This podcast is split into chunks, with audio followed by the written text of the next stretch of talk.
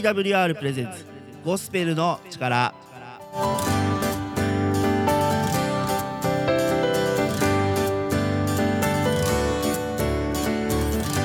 リスナーの皆さんお元気にお過ごしでしょうか？TWR がお送りするゴスペルの力のお時間です。今日のパーソナリティは中村海がお送りいたします。どうぞ皆さん番組の最後までお付き合いください。この番組では Twitter で皆さんからのつぶやきを募集しています。この番組を聞いて思ったこと感じたこと考えたことぜひ Twitter ハッシュタグゴスペルの力ゴスペルの力とつけてつぶやいてください。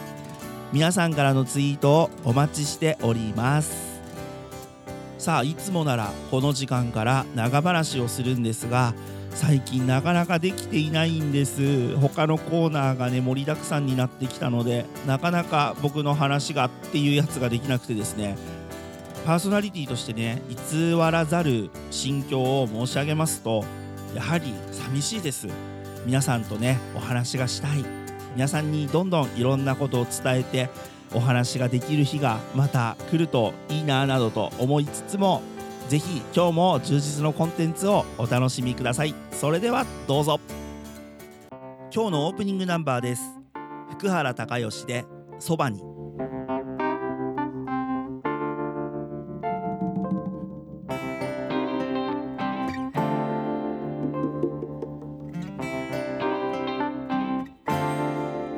君が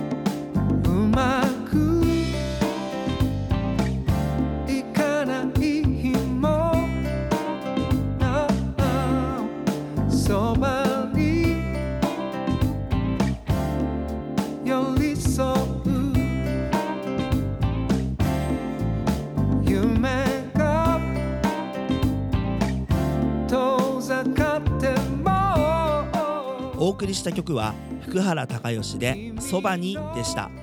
この曲をいい曲だと思ったら Twitter ハッシュタグゴスペルの力。ゴスペルの力をつけてつぶやいてください。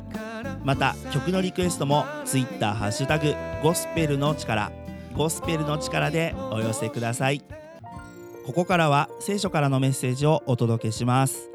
今日のメッセンジャーは東京都台東区上野の森キリスト教会の市川節子牧師です。ねえ母さん今幸せというタイトルでメッセージをいただいています。ご家族の話でしょうか？うんお母様が出ていらっしゃるのか？それとも一般的な話なのか？早速聞いてみましょう。皆さんこんにちは。お元気ですか？市川節子です。私はこの10月で72歳になりました。えー年齢は言えますが、体重は言えません。誕生日の記念にこの頃ハマっている一人旅へ出かけました。行き先は青森、弘前、そして津軽海峡へと出かけました。津軽三味線を聴きながら美味しいお酒が飲めるお店に行くのが一つの目的。そして歌でも有名な津軽海峡の荒波を見るのが目的の旅でした。旅は予期せぬことや初めて見るものもあり、期待と楽しみが待っています。夜の7時に弘前の街の中を目的のお店を探し回り、誰かに聞きたくても人が歩いていないのです。やっとたどり着いた路地裏の居酒屋の明かりはとても優しい明かりでした。津軽三味線は期待以上の感動でした。5分に1台は走ってる山手線が当たり前の生活を1台乗り遅れたら1時間以上も待たなければいけないことを奥羽本線のホームで気がつきました。タッピ岬の強風の中に立ち、荒れる海の向こうには北海道が見え、この荒波を渡り何を求めてかの地に渡ったのかと思わされました。どれもこれも私には久々の感動と喜びの数日でした。さて、今日お話しする喜びは、楽しい時に喜ぶのとは違い、むしろ辛い時にこの身を包み込んでくれるような本物の喜びのお話です。私は今、93歳の母の介護の生活が始まりました。いよいよです。散々いろいろな人から聞いてはいたのです。しかし、我が身に来ると現実はやはり大変な日々となりました。まだ介護認定を受けて半年しか経っていませんが、彼女のその進化というか、進行の速さは著しいものがあり、一日一日日を追うごとに進んでいきます。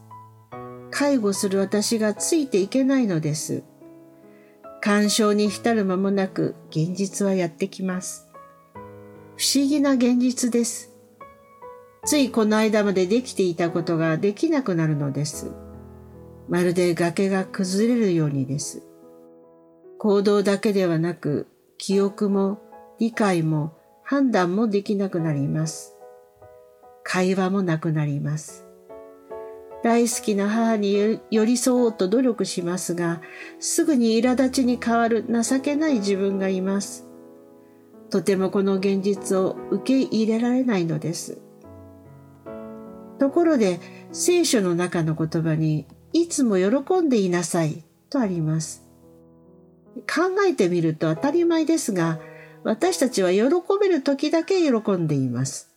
ですから、いつも喜んでいなさいと言われるとちょっと戸惑います。これは案外難しいことです。しかし、ここで言われているいつも喜んでいなさいとは、そういう外側からの喜びではなく、私たちの内側にある存在の要素が喜びであるようにと言っているのでしょう。この喜びは自分の力で事あることに頑張るようなから元気を出せというものではないのです。では、この厄介な自分の心を喜びに変えるにはどうしたらよいか。その答えも聖書の中にあります。この書を書いた使徒パウロは、キリストの宣教の旅を3回、約8300キロ以上の道のりを歩き続け、その道中は船の難、川での難、ユダヤの国民からも非難を受け、幾度も撃ち撃たれ、石で撃たれたこともありました。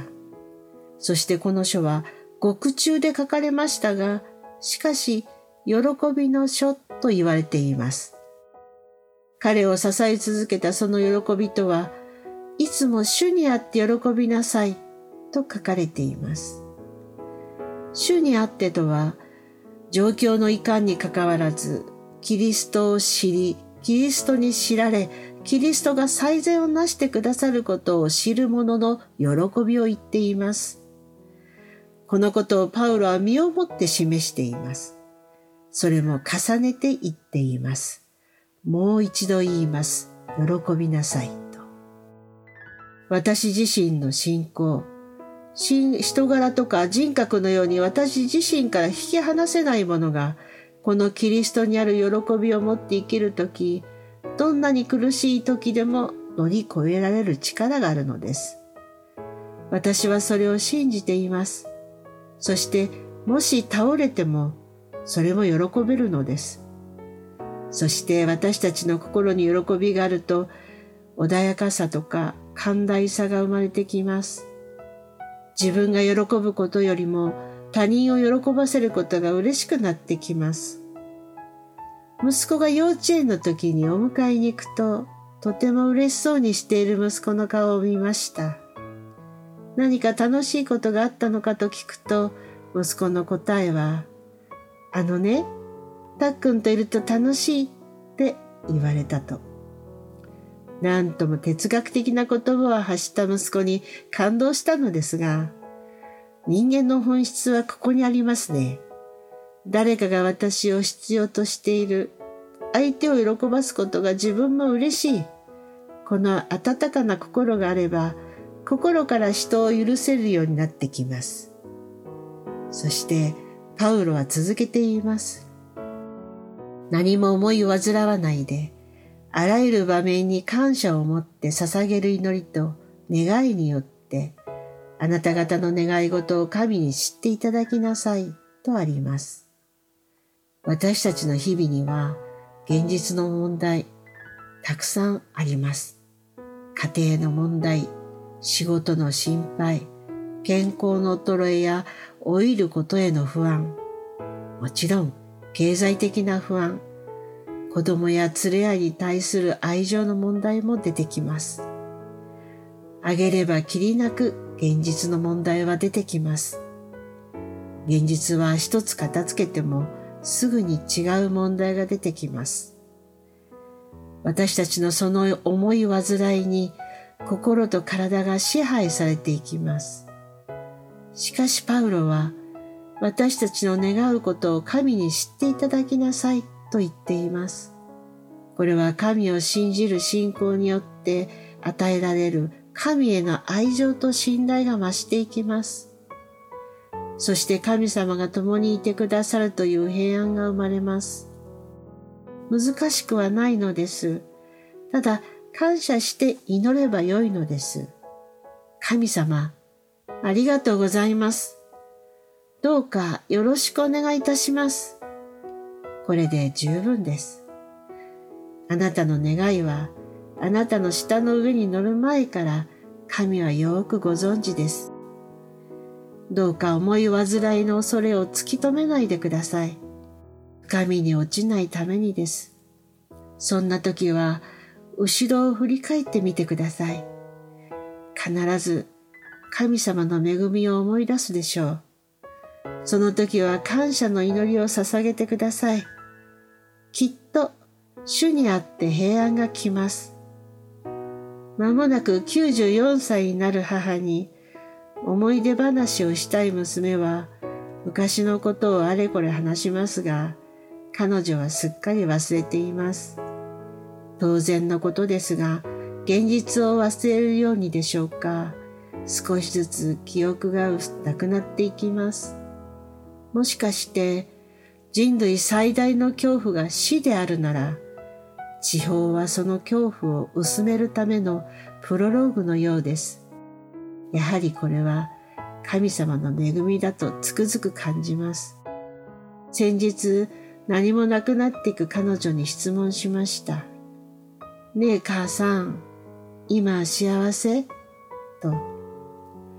彼女の答えは、うん、幸せ。生かされているからね。誰に？神様に。と母。記憶はなくなっていきます。この先私のことも誰だか忘れていくかもしれませんが、彼女の魂は生きています。生きて神様のところに歩み寄っていっています。母の介護が始まった時、子供だった頃からの母への不満と嫌いだったところがふつふつと湧いてきた時がありました。まるで江戸の仇を長崎で撃つような卑怯な娘の感情が見えました。しかし相手は戦いになりません。何しろ全てがなくなっていくのです。私の幼い感情など知る由もないのです。しかし神は私の幼い感情を知ってくださいました。言っても仕方ないという諦めではなく、彼女の存在と魂への敬意は認めるべきだと感じさせてくださいました。このことは私の励みとなり、喜びにつながりました。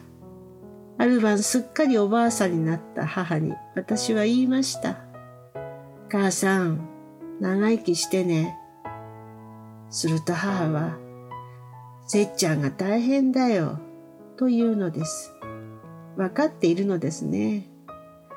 あと5年は生きてよね。うーん、98か。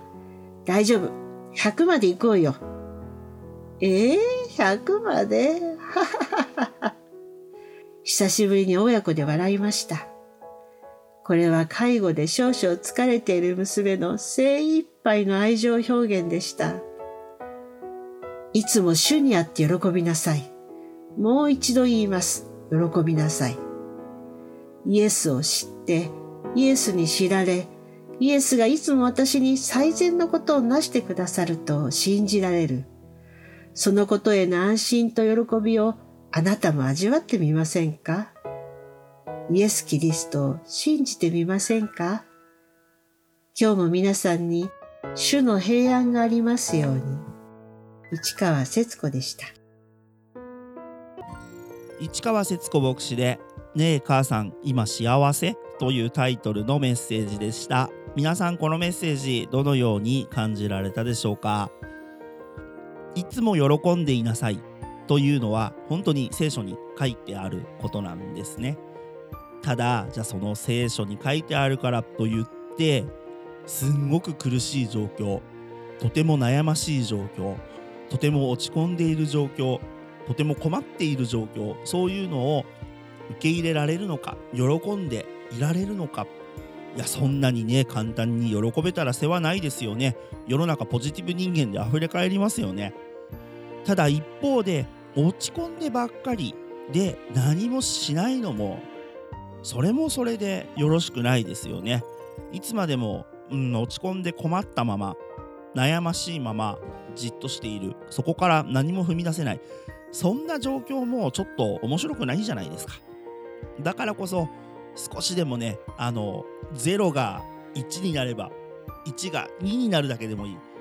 ほんの少しでもいいからこうポジティブ要素を見つけてそこにこう手を伸ばして捕まってその端っこの取っかかりからうわってこう引っ張ってね。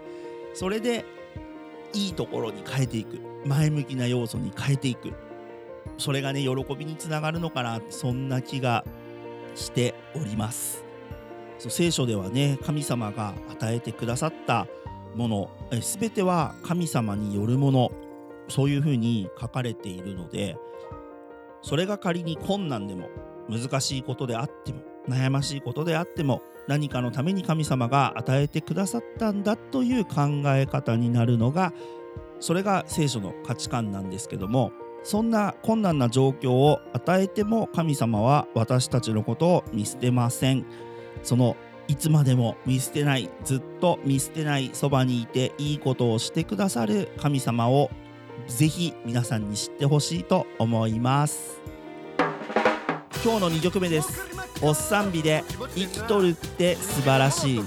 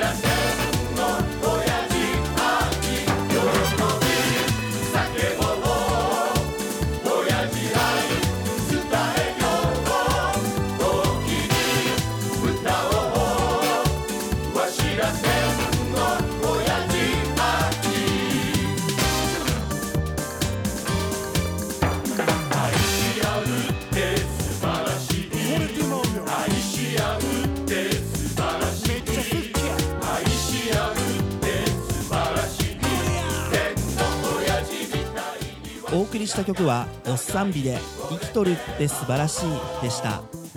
この曲をいい曲だと思ったら Twitter ハッタグゴスペルの力。ゴスペルの力をつけてつぶやいてください。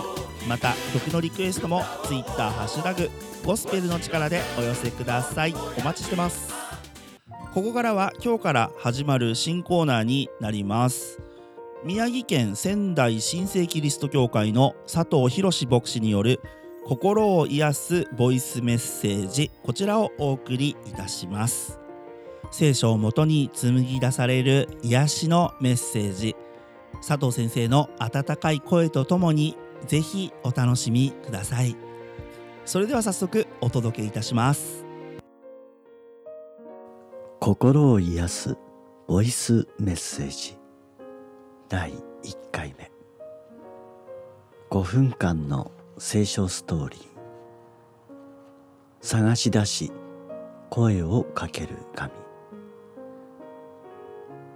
もしあなたが何かの失敗をしたとしてそして自分から謝ることもできないような時に許してくれる立場の人が自分を探しに来て声をかけてくれたらどうだろうか。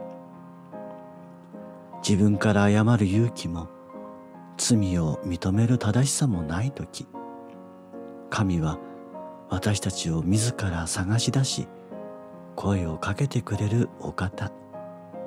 そんなお方であることがわかる箇所があります。それが創世記の三章です。アダムとエバがエデンの園にいた時すべてのことはしてよかったのです。しかしたった一つだけ食べてはならないと命じられた木の実がありました。それは善悪の知識の木でした。なぜその実を食べてはならなかったのでしょうか。なぜならその木の実を食べると人を批判したくなり神が作ったものを感謝して受け取ることができなくなってしまうからです。それを食べることは神様しか許されていないところに人が土足で踏み込んでしまうことになるからです。しかしアダムとエバはその決まりを破ってしまいました。すると何が起こったでしょう？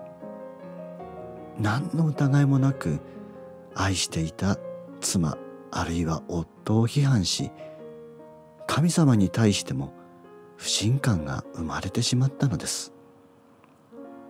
神様は全てを知っていました。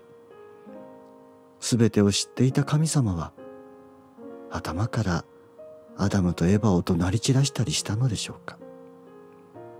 いいえ神様は全てを知っていたのに自らアダムとエバに会いに来たのです。そしてこう言われました。あなたはどこにいるのか。なぜ神は自らアダムとエバを探しに来たのでしょうか。それは神様が今この場面で二人に声をかけなければ二度と二人を取り戻すことができない。そのことを知っていたからです。ではなぜあなたはどこにいるのかと尋ねたのでしょうか。それは安心して神様の懐の中にいるはずのアダムとエヴァが自分のところから出て行ってしまったことが分かったからです。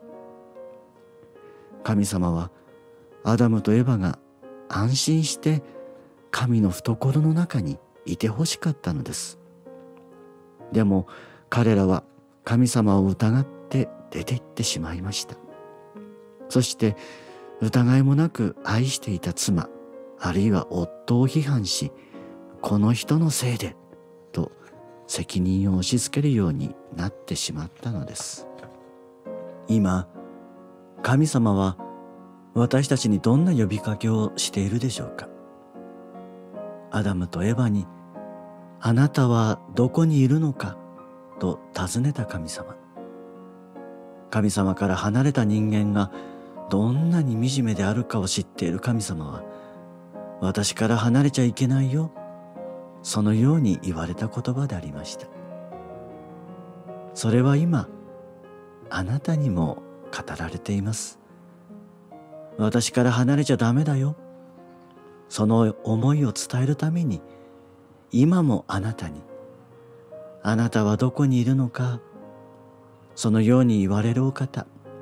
それが神様です。神様の祝福が豊かにありますように。佐藤博牧師による心を癒すボイスメッセージでした。皆さんメッセージを聞いてどのように考えたでしょうか？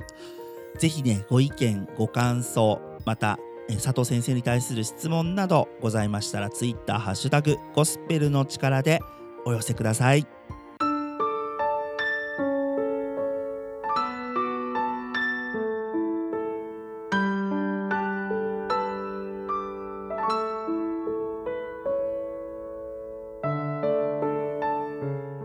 シング・ザ・クロスの「どこへ行っても」に乗せてエンディングのお時間となりました。